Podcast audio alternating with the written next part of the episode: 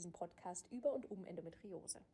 Ich bin Nadine Rohloff, ich bin Ärztin und erzähle hier Erfahrungen aus dem Endometriosezentrum, Neuigkeiten über die Endometriose, neue Forschungsergebnisse und auch, was alle über die Endometriose wissen sollten.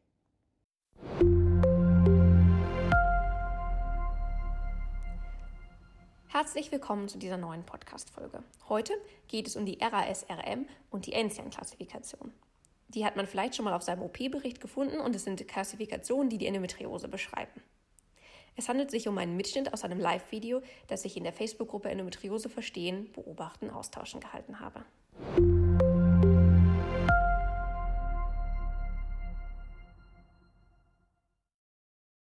Also, heute geht es um die RASRM-Klassifikation und die NCN-Klassifikation. Das sind beides Klassifikationen und Scores, mit denen die Endometriose beschrieben werden kann.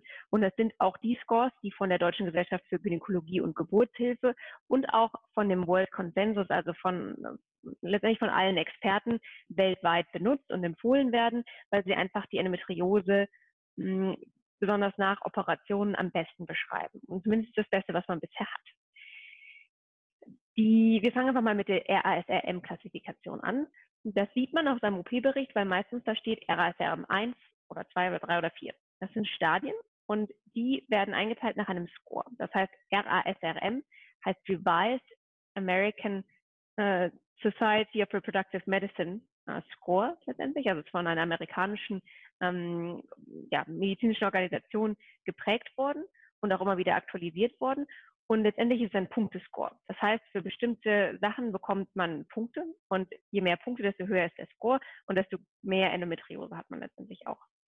Das, die beiden Scores werden eigentlich meistens nach Operationen vergeben, einfach weil man da am besten sieht, wie viel Endometriose ist wirklich da. Ne? Wir haben ja leider ähm, noch nicht so richtig Möglichkeiten, alle Endometriose zu sehen, zu finden, ohne dass man eine Bauchspiegel oder anders geartete Operation macht. Deswegen ist das meistens der der Moment, wo man das macht. Und ähm, darauf ist es auch so ein bisschen ausgerichtet. Das heißt, der RASRM-Score vergibt Punkte für, ähm, für Größe und Fläche der, der Endometriose, die man gefunden hat und für Verwachsung, die man gefunden hat. Das heißt, mh, hm, ja, einmal wird flächenartige Ausbreitung am Bauchfell, also das, das Bauchfell kleidet ja alle Organe quasi innen aus, außen auf den Organen, innen am Bauch, kleidet dieses Bauchfell die Organe aus. Das heißt, das ist oft ein Punkt, wo man die Endometriose findet. Und je nachdem, wie groß da die Herde sind, desto mehr Punkte bekommt man. Also zum Beispiel für oberflächliche ähm, Herde auf dem Bauchfell bekommt man einen Punkt zum Beispiel. Und wenn die tiefer gehen, bekommt man mehr Punkte. Wenn die größer sind, also mehr als ein Zentimeter, drei Zentimeter zum Beispiel, bekommt man mehr Punkte.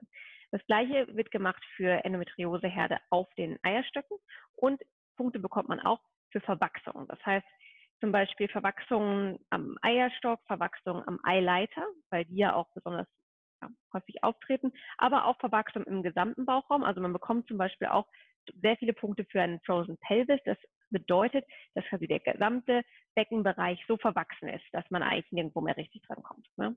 So, das ist ja eine relativ ähm, ja, stark ausgeprägte Form dann. Und ähm, dafür bekommt man zum Beispiel auch besonders viele Punkte. Es ist ein recht ja, hm, kom nicht kompliziert, aber ein recht ausführliches System mit vielen Punkten, die man jetzt schwer alle so erklären kann. Das würde, glaube ich, auch gar nicht so viel bringen. Wichtig ist zu wissen, je mehr Punkte, ja, ähm, also je mehr Endometriose, je mehr Verwachsung, desto mehr Punkte, desto höher das Stadium. Und ich habe schon gesagt, es gibt Stadium 1 bis 4. Stadium 1 bedeutet minimale Endometriose, dann gibt es Stadium 2 mäßige Endometriose, Stadium 3 moderate Endometriose, Stadium 4 schwere Endometriose. Also je höher das Stadium, desto schwerer die Endometriose. Wichtig zu wissen hier ist, meistens sieht man ja nur seinen Score auf dem, ähm, auf dem OP-Bericht und man kann jetzt nicht sagen, oh, ich habe Stadium 3, dann habe ich das und das am Eierstock. So rum funktioniert das natürlich nicht, weil man ja nicht weiß, woher die Punkte bekommen, gekommen sind. So richtig, nicht wahr? Ähm, und was auch noch ein bisschen, na, nicht problematisch, aber was man wissen muss bei dem Score ist, dass er nicht so gut unterscheidet zwischen oberflächlicher und tiefer, tief infiltrierender Endometriose. Also es wird zwar beschrieben, also es gibt mehr Punkte für Endometriose, die ein bisschen tiefer geht, aber es wird nicht richtig die tief infiltrierende Endometriose beschrieben. Zum Beispiel kriegt man keine extra Punkte für Endometriose am Darm, ja, was zum Beispiel ähm, ja auch für eine schwere Endometriose, wie wir es verstehen würden, jetzt einfach ähm, sprechen würde. Und deswegen nimmt man sich die Enzian-Klassifikation dazu. Die Enzian-Klassifikation, also wird geschrieben wie die Pflanze, ähm, beschreibt eigentlich nur die tief infiltrierende Endometriose. Und da geht es um ähm, ja immer um die Lokalisation. Das heißt, die Lokalisation bekommt einen Punkt und äh, bekommt eine Buchstaben, äh, bekommt eine Buchstabenkombination. Ähm, also es gibt zum Beispiel A, B, C und dann gibt es noch F, A, F, B, weiter. Ich erkläre gleich genau, was welcher Buchstabe heißt. Und diese ähm, Buchstaben werden teilweise noch mit einer Zahl kombiniert, je nach der Größe bei den häufigsten Lokalisationen. Und so beschreibt man dann damit einfach nur nochmal zusätzlich die tief infiltrierende Endometriose und mh, hm, hat dann gemeinsam mit den beiden Klassifikationen ein sehr umfassendes Bild. Und äh, bei der Enzian-Klassifikation, das, das kann, da kann man ein bisschen mehr von, zum Beispiel vom OP-Bericht, wo, wo dann steht Enzian FA und B, ähm, kann man eher darauf schließen, wo jetzt wirklich die Endometriose gewesen ist. Deswegen äh, erkläre ich nochmal ein bisschen was zu den ähm, einzelnen Buchstaben. Und zwar ähm, die drei häufigsten Lokalisationen von, ähm, von tiefinfiltrierender Endometriose haben die Buchstaben A, B und C. Das heißt, Buchstabe A hm, steht für das Septum rectovaginale. Das heißt, das ist der Bereich zwischen Enddarm und Vagina. Ähm, also direkt zwischen Enddarm und der Scheide. Und dort wird nochmal unterschieden, ist es jetzt ein kleiner Herd, also so unter einen Zentimeter oder ein großer Herd. Das heißt, es gibt A1, A2, A3 und A1 bedeutet unter einen Zentimeter, A2 1 bis 3 Zentimeter und A3 ist ein Herd, der schon über drei Zentimeter groß ist, also besonders groß. Um, und hier sieht man auch schon, warum das auch gut ist, sowas nach der Operation quasi festzulegen in der Klassifikation. Hm, der Buchstabe B beschreibt die, das kann man sich ganz gut merken, die seitlichen Beckenwände. Das heißt, hm, im, in den Beckenwänden sind auch, ähm, wenn es tief ins Röllchen reingeht, in der Nähe die Harnleiter zum Beispiel ähm, und auch verschiedene Nerven. Also es ist schon auch ähm, wichtig zu wissen, dass da etwas ist. Und genau, B für Beckenwand. Und da ist nur wichtig zu wissen, dass es um den Harnleiter herum geht. Das heißt, für äh, Endometriose, die in den Harnleiter reinwächst, gibt es nochmal einen extra Buchstaben. Und auch hier wird unterschieden zwischen B1 bis B3. C beschreibt dann das, das Rektum, also den Enddarm, wenn es wirklich in den Enddarm, also das letzte Stück Darm vor dem Ausgang quasi, wenn, wenn da wirklich am Darm etwas ist, was in den Darm reinwächst, und auch wenn es nur die, ersten, die erste Schicht ist, oft ist das trotzdem noch einigermaßen oberflächlich, ähm, weil man es oft recht früh sieht und dann behandelt. Dann ist trotzdem C, wenn es wirklich ähm, anfängt, in, das, in die Rektumschichten ähm, einzuwachsen. Und auch hier hat man C1 bis 3, je nach der Größe. Und dann gibt es noch die Extrabezeichnungen und die nicht mehr nach Größe unterschieden werden. Einmal hat man da FA, das heißt, das ist die Adenomyose. Ja. Das ist Endometriose in der Gebärmutter, wo wirklich in die Muskelschichten die ähm, Endometriose eingewachsen ist, die Adenomyose. Dann gibt es FB, auch das kann man sich ganz gut merken, das ist Endometriose an der Blase, die in die Schichten der Blase einwächst. FU ist, wenn wirklich in den Ureter was einwächst. Also nicht nur wie bei B drumherum, sondern wirklich auch in die Schichten des Harnleiters einwachsend. Genau, Ureter ist der Harnleiter, habe ich noch nicht gesagt.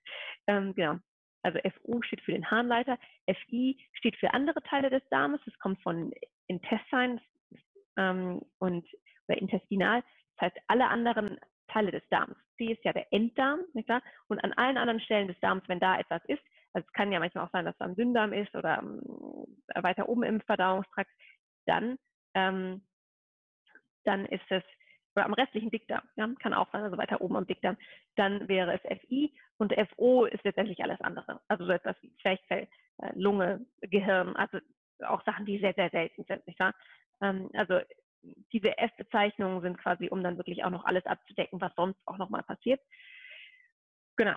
Und da werden aber keine Unterklassifikationen für die Größe gegeben. Genau. Das ist die N10-Klassifikation und wie ich schon gesagt habe, meistens wird das beides angegeben. Und auf jedem ähm, sinnvollen Endometriose-OP-Bericht sollte man auch beides finden. Beziehungsweise, ja, meistens, selbst wenn man keine tief infiltrierende Endometriose findet, dann schreibt man meistens NCR 0. Also es wird trotzdem noch draufgeschrieben, damit wirklich klar ist, dass man sich Gedanken darüber gemacht hat, aber einfach keine tief infiltrierende Endometriose da ist. Genau. Und es gibt, das muss man jetzt nochmal kurz besprechen, verschiedene Dinge, die man bei diesen mm, Skalen und Klassifikationen beachten muss, was sie können und was sie eben nicht können. Was sie halt sehr gut können, ist eine Momentaufnahme beschreiben, die zum Beispiel zum Zeitpunkt der Operation da gewesen ist. Das heißt, man hat eine Operation gemacht, man hat die Endometriose auch entfernt, aber man sagt, es war eine Endometriose, Stadium RSM3, Enzian C1FB zum Beispiel. Das heißt, man hätte relativ viel Endometriose gefunden, auf Verwachsung möglicherweise, aber es, und man hat quasi tief infiltrierende Endometriose gefunden, man beschreibt das und man hat es weggenommen. Das heißt, eine Momentaufnahme, bei der nächsten Operation kann das wieder ganz anders aussehen. Und zusätzlich kann man halt auch nicht Rückschlüsse ziehen zu den Symptomen. Also in keinem dieser Scores oder in keinem dieser Klassifikationen werden die Symptome mit einbezogen. Das heißt, man kann nicht sagen, ich habe RSM 3 deswegen habe ich die und die Symptome. Es lässt keine Rückschlüsse zu. Es gibt Studien, die zeigen, natürlich ist es generell so, je höher der Endometriose-Score, desto höher sind im Durchschnitt auch die Beschwerden, aber es lässt keine Rückschlüsse auf spezifische Symptome zu. Und es ist auch wirklich nicht so, dass es immer automatisch heißt, dass die Schmerzen höher sind oder niedriger, je nach zum Beispiel RASRM-Score, weil es gibt auch sehr schwere Endometriosen, die bei Operationen als Stadium 4 klassifiziert werden, aber die Beschwerden sind sehr gering und wiederum andersherum gibt es auch Endometriose, da wird RSM Stadium 1 klassifiziert in der OP, aber die Beschwerden sind sehr, sehr stark. Also man kann auch mit einer niedrigen, ähm, mit einem niedrigen Endometriose-Stadium sehr starke Schmerzen haben und andersherum. Das, das sollte man ähm, dabei beachten. Die Scores haben auch nur eine sehr ähm, ja, eingeschränkte Aussagekraft für was die Fertilität, die Fruchtbarkeit betrifft. Natürlich äh, wissen wir alle, mehr Endometriose macht mehr Schwierigkeiten beim Schwangerwerden und mehr Fertilitätsprobleme. Aber so einfach ist das dann am Ende nicht. Also es ist nicht, ähm, nicht das, was, was alleine aussagekräftig ist, weil ja viele andere Faktoren auch noch mit einbezogen werden. Deswegen benutzen Reproduktionsmediziner eigentlich zusätzlich noch den Endometriose-Fertilitätsindex. Da wird einerseits der RSRM Score mit einbezogen, aber auch andere Sachen wie Alter, Fertilitätsprobleme, die schon vorher aufgetreten sind und so weiter. Und noch andere Scores, wie die ähm, Ovarfunktion mit beschreiben und so weiter. Ähm, also das ist nicht, nicht die ganze Wahrheit, das ist nicht das Einzige, was zählt für die Fertilität. Und was man natürlich auch sagen muss, die, die Stadien haben nicht unbedingt so eine hohe Aussagekraft oder fast keine Aussagekraft, was die Prognose angeht. Das heißt, wenn man einen RSR im Stadium 4 hat, was gut entfernt wurde, und ähm, dann kann es genauso gut sein, dass man hinterher keine Probleme hat wie bei einem anderen Stadium, beziehungsweise man kann halt nicht sagen, hohes Stadium, die Prognose ist so und so, sondern es ist quasi eine Beschreibung des Zustandes, den man gefunden hat. Und das kann durchaus Rückschlüsse geben, aber es ist auf jeden Fall nicht so, dass, ähm, ja, dass es bestimmt, wie es weitergeht. Genau. Ja, das sind so die wichtigsten Sachen zu den beiden Scores. Hm, wer Fragen hat, kann sich bei mir melden.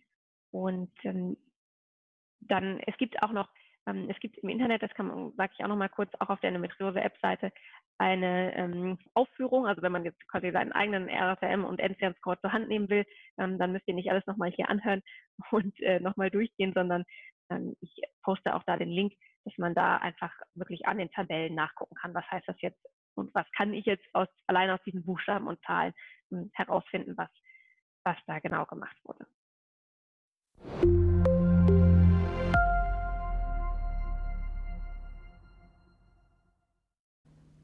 Ja, das war die Folge zum Thema RASRM und Enzienklassifikation.